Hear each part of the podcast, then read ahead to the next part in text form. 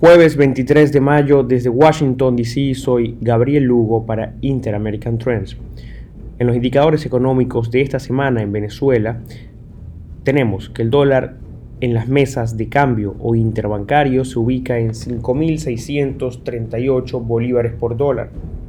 A su vez, las reservas internacionales siguen bajando y se quedan en 7.974 millones de dólares. Esto después de que el régimen de Nicolás Maduro pudiese vender 9.7 toneladas de oro. A su vez, la cesta petrolera venezolana se ubica en 64,74 dólares por barril.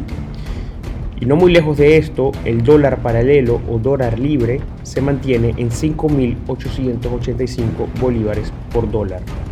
Esta semana conversaremos junto a Antonio de la Cruz sobre los escenarios para Venezuela en este momento de negociación y al mismo tiempo de presión internacional.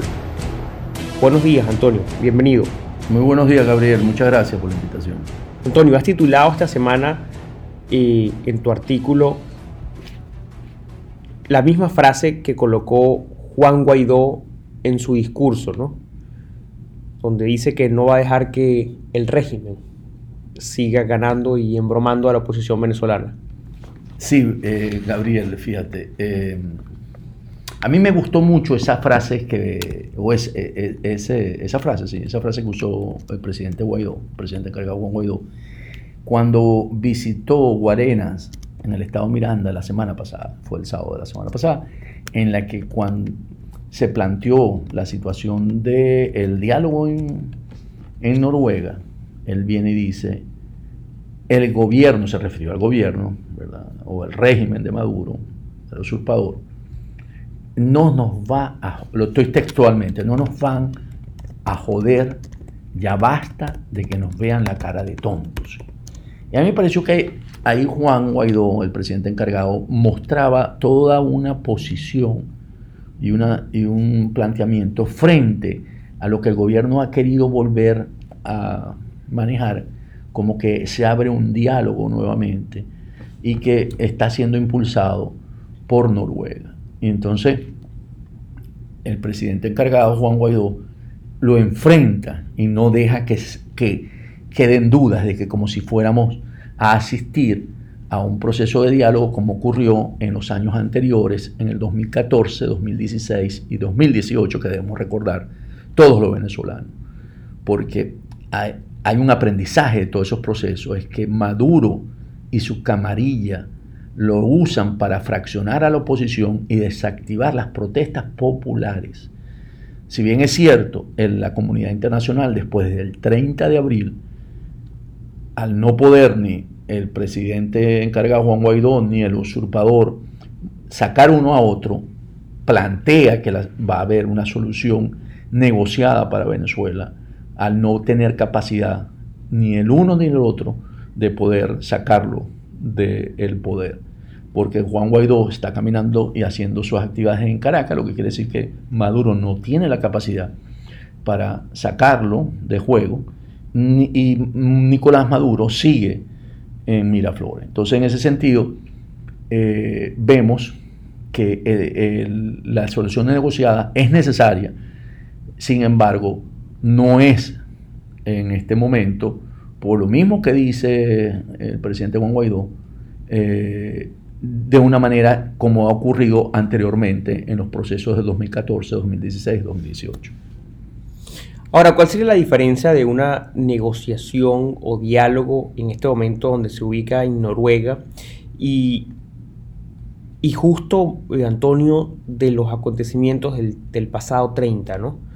Donde un grupo de militares se alzó, bueno, se apegó a la constitución eh, y vimos cosas como que el director del Servicio Bolivariano de Inteligencia, el, general Manuel Christopher Figueira, quien también fue subdirector del de GESIM, de la Dirección de Contrainteligencia Militar, eh, abandonaba las filas del régimen.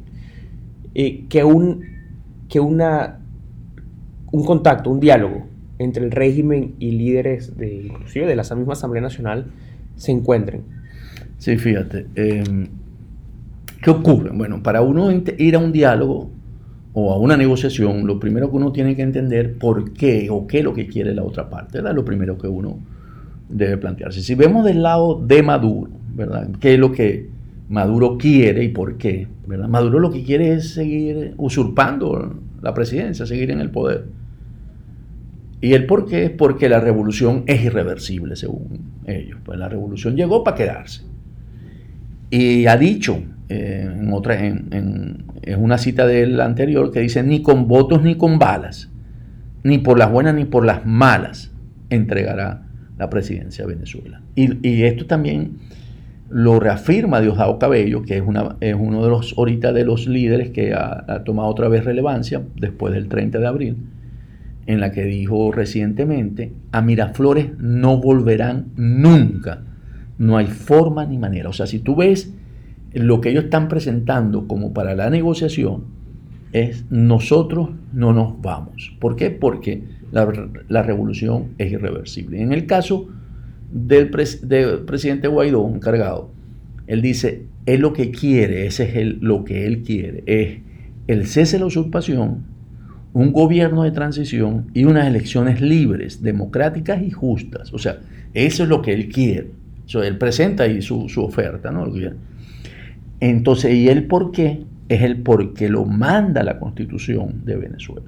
O sea, de acuerdo a la constitución, al haber un vacío de poder, como ocurrió el 10 de enero de este año, entonces lo que él toca es asumir el presidente de la Asamblea Nacional él convoca a unas elecciones, entonces claro, por eso es, como Maduro no sale de Miraflores, es el cese de la usurpación, porque le toca al presidente de la Asamblea Nacional, se arma el gobierno de transición porque hay que manejar un periodo de todo lo que está pasando, que considera para llegar al proceso de elecciones, porque hay que nombrar el nuevo Consejo Nacional Electoral que, que convocará al final las elecciones en Venezuela según la Constitución.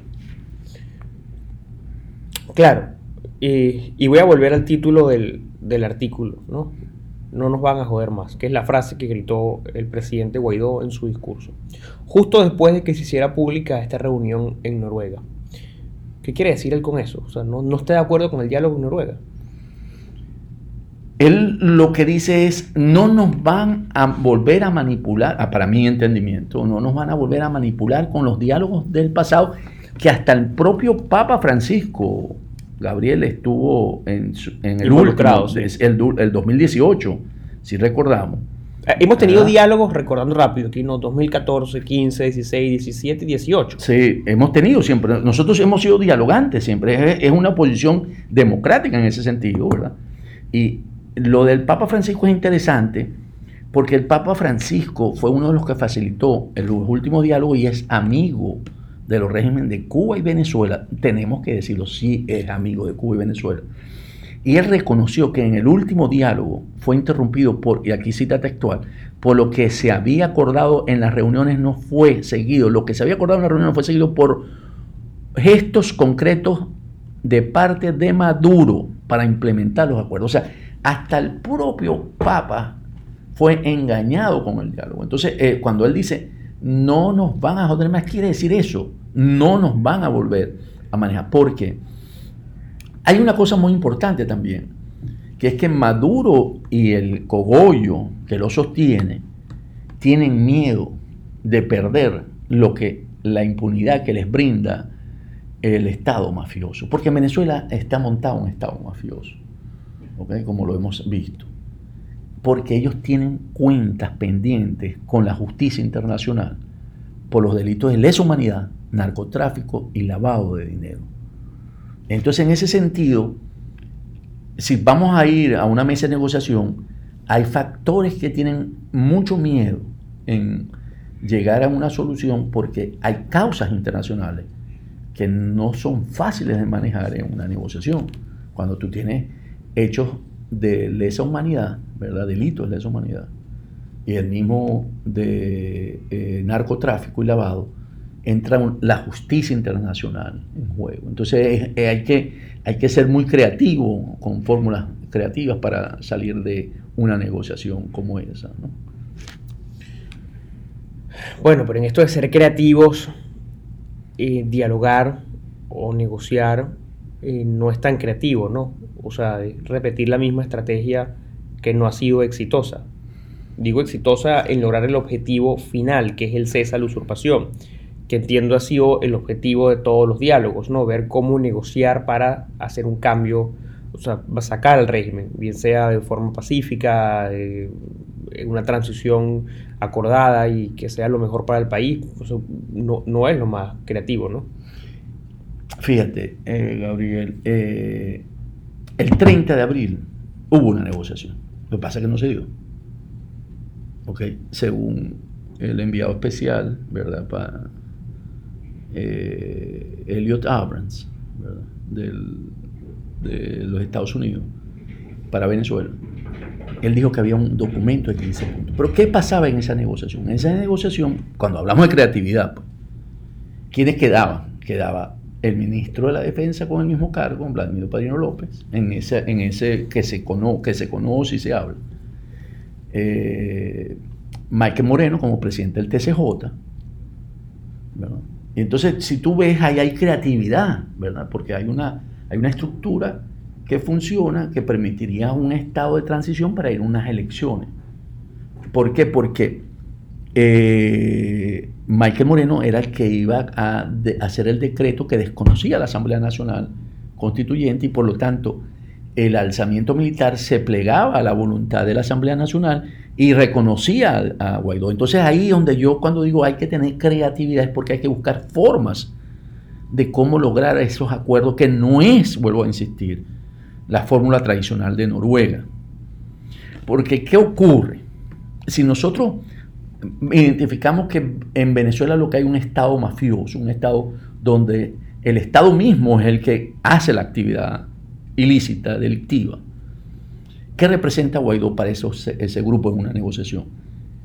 Tendría efectos contraproducentes directos para tanto la sostenibilidad de Cuba como de Nicaragua, que está en esa red internacional que hoy fue discutido en CISA y mostró muy claro la investigación de eh, Douglas Farad, en la que hay todo un entramado internacional de todos los estados esto para sostener el, estado mafioso. No solamente Venezuela, Venezuela es donde surge, pero existe toda una arquitectura en ese sentido. Y es favorable para la religión un, gobierno de, Guaidó, porque precisamente inicia o supone el inicio de, una, de ir eh, resolviendo la guerra simétrica que libera Rusia, China e Irán contra Estados Unidos en el continente americano a través de Venezuela. Entonces, cuando tú planteas esto, esta situación desde esta perspectiva, entonces tenemos que decir, ok, si vamos a una negociación o diálogo, ¿cómo podría ser? ¿no? Entonces, eh, ¿cómo lo, lo enfocamos? Por eso, cuando hemos visto la respuesta de Irán, China y Rusia, ellos han reforzado que en el mensaje de que el diálogo es la solución para la crisis en Venezuela, pero es el noruego buscando ganar tiempo para que Maduro y, su cogollo ¿verdad? van apostando al desgaste del liderazgo político de Guaidó, como sucedió en los diálogos anteriores que debilitaron a la oposición. En este caso, ¿cómo poder tomar ventaja del escenario de Noruega, Antonio. Al final está ahí, existe, ya es público, eh, fue el vicepresidente de la Asamblea Nacional y bueno, el, el, segundo, el segundo vicepresidente. El segundo vicepresidente, correcto, porque el vicepresidente está secuestrado, por el régimen en, un fuerte militar, ¿no? Donde el fiscal usurpador, William Saab, no puede explicar si eso es una cárcel o no y por qué él está preso. Sí. Fíjate. ¿Cómo, cómo, se puede tomar ventaja de esto que ya existe? ¿Y, quiénes deberían ser los interlocutores de, esta negociación? Ese, ese, eh, eh, eh, el tomar ventaja con Noruega, yo realmente, Gabriel, no lo veo. Yo realmente no lo veo. O sea, yo no veo que para nosotros es, es favorable entrar en una negociación que te dé por medio Noruega con el Centro de Resolución de Conflicto.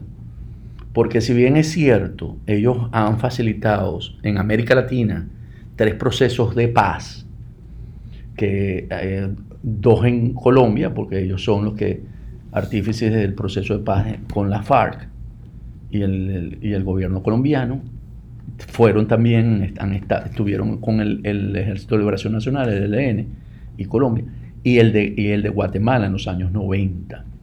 Pero ¿qué ocurre, Gabriel, cuando nosotros vemos Noruega? En Noruega, lo que ha manejado Noruega hasta este momento es, son conflictos de un Estado-nación contra un grupo insurgente.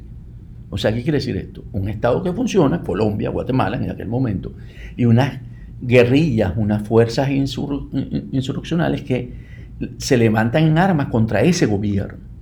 Y entonces, bueno, por supuesto, hay un proceso de un, Estado con armas y, una, y, un, y, un, ejército regular con armas que se están enfrentando.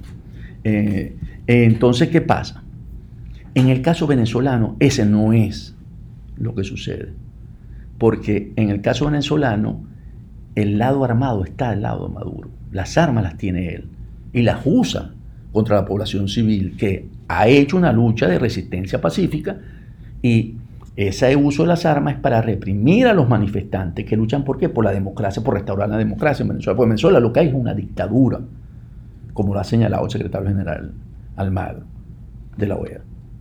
Y las mafias nacionales, aquí volvemos a las mafias, asociadas al régimen de Maduro, que manejan todos los negocios ilícitos, el, contrabando de, gasolina, el narcotráfico, el contrabando, el contrabando de oro, el contrabando de, coltán, que están generando la masa de dinero necesaria para manejar esas mafias, ese estado corrupto, que hoy en día hay un número por ahí que yo manejo y posible, puede ser que está entre los 500 y 600 millones mensuales, que es lo que necesitan.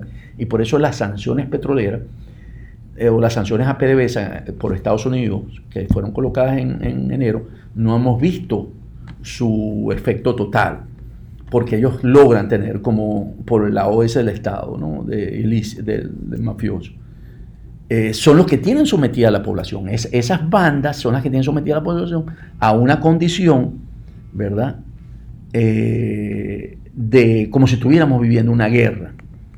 Eh, una guerra, eh, un estado en guerra, ¿no? Devastado. Sí, o sea, estamos viviendo las consecuencias de una guerra sin estar en guerra. Como, bien, lo, como bien lo ha dicho el embajador de en Estados Unidos, lo ha dicho el mismo gobierno. Venezuela vive las, las causas las consecuencias de, una, guerra creada por el Estado mafioso, no por no, por sí, sí, pero sin que exista una guerra. Aquí no hay grupos armados enfrentados no, no, La población no, nuestra población civil no, pero el Estado sí, los colectivos, ¿verdad? las mafias, ellos sí aplican la, parte eh, represiva. Ellos están en guerra contra la población. La población, por eso, ellos sí. ¿okay? Por eso que estamos hablando, ¿no? Ahora, en ese sentido, eh, el gobierno interino, ¿crees tú que debería contar más con un apoyo de fuerza de su lado, entendiendo, como lo has descrito, la población no tiene armas y el gobierno no, no tiene armas. Y entonces, ¿qué hace? Busca un aliado con armas. No, yo creo que la solución sigue siendo la negociación, ¿no? Yo creo que la solución sigue siendo la negociación. Y me río porque, bueno, esa es una, una pregunta cauciosa, ¿no? En ese sentido, ¿no? Después de la reunión con el Comando Sur del embajador Vecchio. Con el Departamento de Estado y, el Pentágono, ¿no? Eh, entonces, pero creo que sigue siendo una negociación, pero no es con Noruega, no es con Noruega. Nuestra conversación con Noruega no es porque, ¿qué es lo que busca Noruega? Mira, después del 30 se dispararon muchas, muchas negociaciones, se disparó la, conversación, una, conversación, una negociación entre Rusia y Estados Unidos, que fue, eh, fue Lavrov, entre Lavrov, el secretario de Relaciones Exteriores de Rusia y el secretario de Estado, perdón, ministro de Relaciones Exteriores y el secretario de Estado Pompeo ¿verdad? Se disparó la conversación entre Trudeau y Díaz Canel, el primer ministro canadiense y el presidente de Cuba, y después fue la, la, primer la canciller de Canadá a Cuba, estuvo, y hubo una conversación también, y donde se trató Venezuela. Y surge de pronto de la nada, surge eh, Noruega. Entonces, si es cierto, bueno, dice el Grupo de Lima en ese momento, que quiere incorporar al grupo de contacto y a Cuba en las conversaciones de ellos para ver una solución negociada para Venezuela. Entonces, ¿qué ocurre? Cuando tú ves eso, tú dices, ok, Noruega no le vemos las competencias porque ellos lo que quieren es una elección presidencial, manteniendo el status quo. El status quo que hemos dicho es, el Estado mafioso. Nosotros no podemos mantener el Estado mafioso. El Estado mafioso de alguna manera no debería estar con tanta presencia en el momento que ocurra. O sea, podemos ir a una a, a un proceso de negociación sin ese mantenimiento del status quo. Y ahora vemos por qué. Porque eh, la resolución, eh, porque necesitamos, por eso que te digo, un manejo del conflicto que tenemos, pero con sentido creativo. Entonces, si, si, es mafioso, y ahí viene la parte, ¿verdad? Que tú me estás preguntando, frente a usar las armas, debe contar con el apoyo del sistema internacional de justicia, Guaidó, para una solución. ¿Qué quiere decir eso? Corte Penal Internacional de ahí está, ahí está Maduro. Maduro lo llevó la OEA, lo llevó eh, eh, presidente Dugo cuando era senador, ¿verdad? Entonces, ahí hay un caso que nosotros podríamos usar si estamos en una negociación. Mira, tienes un caso en la Corte Internacional de Justicia, apoyarnos en, en la Corte Internacional de Justicia. Están las agencias internacionales de control de la droga, la DEA, por ejemplo. La DEA jugaría un rol también importante por todo lo que se maneja dentro de Venezuela. Eh, hoy dicen que el tráfico de estupefacientes es el más alto que se observa ante la caída de, la producción petrolera porque es por donde están encontrando dinero. Yo creo que ese negocio, si antes estimábamos que estaba entre unos 3 mil, 4 mil millones de dólares anuales, eso debe estar generando ahorita unos 5 mil, 6 mil millones de dólares anuales, ¿verdad? El lavado de capitales también. Entonces ahí tenemos quién? Ahí tenemos al FinCEN, a los FAC, ¿verdad? Del Tesoro, que tiene que también, porque estamos manejando gente, y eso también, y del crimen organizado, por todo lo que significa las bandas criminales que hay en Venezuela, desde tratada de blanca, el contrabando de oro, toda esa parte, y del mismo ataque cibernético. En este aporte, esto es un aporte interesante, porque yo no sé si tú sabes que Venezuela está siendo utilizada por todos los procesos electorales como un hub para atacar y enviar, ¿verdad? Porque hoy en día, como se usan las redes en las elecciones con mucha fuerza, Venezuela hoy, cuando se vio para eh, Brasil, ¿verdad? Y creo que para lo de Cataluña y lo de Cataluña eh, se observó que Venezuela era uno de los puntos donde había más tráfico para emitir. O sea, los hackers utilizan a Venezuela para... A pesar de la baja conectividad. Bueno, eh, tienes un punto, a lo mejor ahorita no, pero lo usaron hasta antes del, del, colapso eléctrico, tú tienes razón, eso fue el año pasado. Puede ser que en este momento no, pero podría entrar. Porque es la manera como podemos entrar en una negociación con este Estado mafioso. Pero entonces, Antonio, para, para redondear un poco la, la, idea, nos comentas que sí tenemos que ir a una negociación con, herramientas nuevas. con nuevas herramientas, buscando más creativo, como dicen las frases de inglés, think out of the box, pensar fuera de la caja. Pero estamos en el escenario equivocado, en el terreno equivocado, no es Noruega. ¿Dónde debería ser esa negociación? Ajá, interesante, porque además en Venezuela se está dando en este momento una guerra simétrica, ¿verdad? Por parte de todos estos países que hemos hablado, Rusia, China, eh, Cuba, en menor grado Turquía, eh, pero también por la lucha, una lucha contra la civilización occidental. ¿Qué es la civilización occidental? El Estado de Derecho, la propiedad privada, ¿verdad? la división de los poderes pero es contra Estados Unidos. Entonces, si tú metes además eso en la ecuación, ¿verdad? Por eso ellos quieren mantener a toda costa, a todos estos países, las condiciones en Venezuela. ¿okay? Porque les permite penetrar la región latinoamericana o América, las Américas, desestabilizando el resto de los países sudamericanos. Y el éxodo de los venezolanos es una de esas estrategias. Cuando yo te exporto, porque lo pudimos ver en, en, Siria con Europa. Hoy la, la canciller Merkel perdió mucha popularidad después que aceptó los migrantes de Siria, porque eh, se desarrolló un sentido nacionalista en, Alemania que le hizo perder popularidad. Entonces tú ves cómo es producto de esos desplazamientos para poder ellos pasear el territorio venezolano y irse quedando con Venezuela. Entonces, ¿cómo es la crea cómo podemos, cuál es el terreno, como tú lo planteas? Sí, y, cómo adaptar la estrategia original, el 1, 2 y 3, cesa la usurpación, gobierno de transición y elecciones libres, a la negociación. Ok, fíjate. ¿Cómo puede, ¿Dónde sería el terreno? No es Noruega, ok, no es Noruega. Tampoco es el grupo de contacto. O sea, para mí, el, los europeos no tienen el concepto este claro del Estado mafioso de Venezuela. No lo ven por ese lente. Por eso ellos no han sancionado. ¿verdad? No, no tanto como queremos, pero sí lo han hecho. Pero muy poco, en términos de lo, Pero que, lo ha- han hecho. lo, que, lo que ha hecho Canadá, lo que hizo Estados Unidos. Incomparable con Europa. Hoy en la, en la conferencia dicen que uno de los puntos más fuertes donde está el, el dinero de estas mafias es Portugal y España. Está, está deter- determinado, está señalado. Y ellos no hacen nada con eso. Ahí donde ellos se han refugiado. La burguesía se ha refugiado en esos dos países.